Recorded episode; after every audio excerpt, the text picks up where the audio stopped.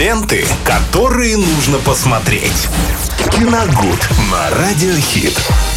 Ну что, друзья, у нас а, рубрика «Киногуд» здесь на Радио Хит вместе с Виталием Морозовым. Витальчик, привет! Всем здравствуйте, привет! Эм, Сегодня понедельник, э, говорим, будем говорить о новом кино. Благо, что на прошлой неделе удалось э, посмотреть э, практически все из таких более-менее значимых или громких новинок, которые вышли в онлайне, да, на различных сервисах, на, на различных стриминг-сервисах.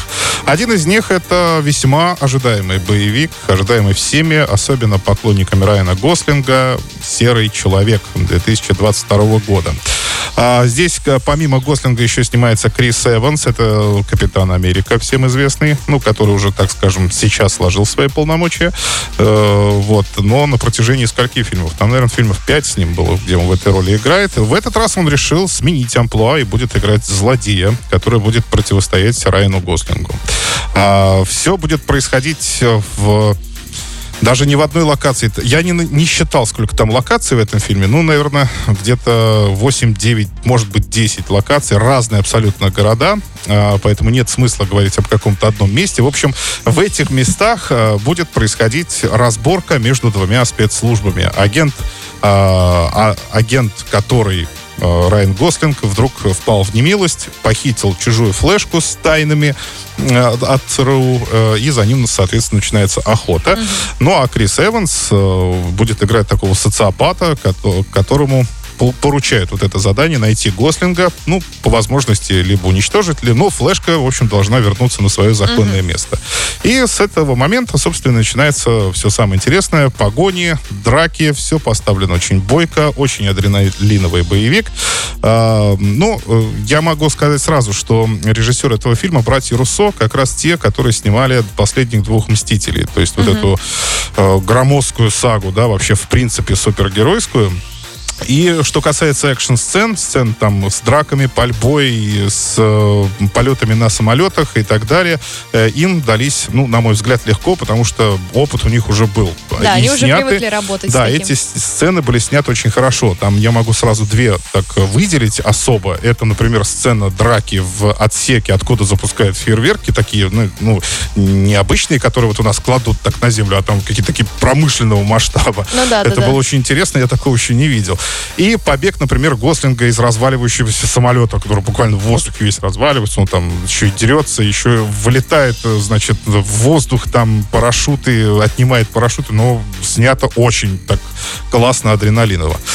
Но, увы, к сожалению, вот, этим, вот этой всей яркостью сцен, драк, стрельбы и так далее, все это ширма, потому что сюжет у фильма откровенно слабый.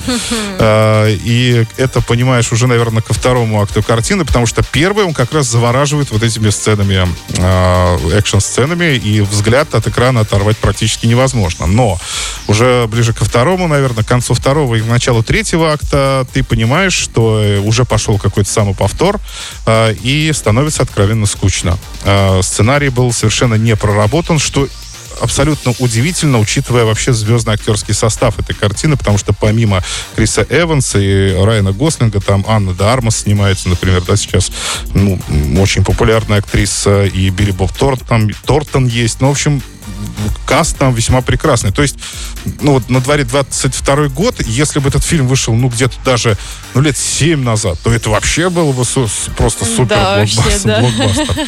А так ты смотришь фильм, в котором играют такие актеры, и понимаешь, что ты его точно не будешь никогда уже пересматривать. Ну, то есть э, над картинкой они заморочились, Да, да, над да. красивым э, образом, Картинка, конечно, а хороша. сюжет, к сожалению, не Сюжет продумали. нет, он где-то из боевиков 90-х. Все это одновременно напоминает и Джона Уика, и э, «Заложницу», если вы такой фильм помните, и «Миссия невыполнима», соответственно, тут э, спецслужбы между собой дерутся.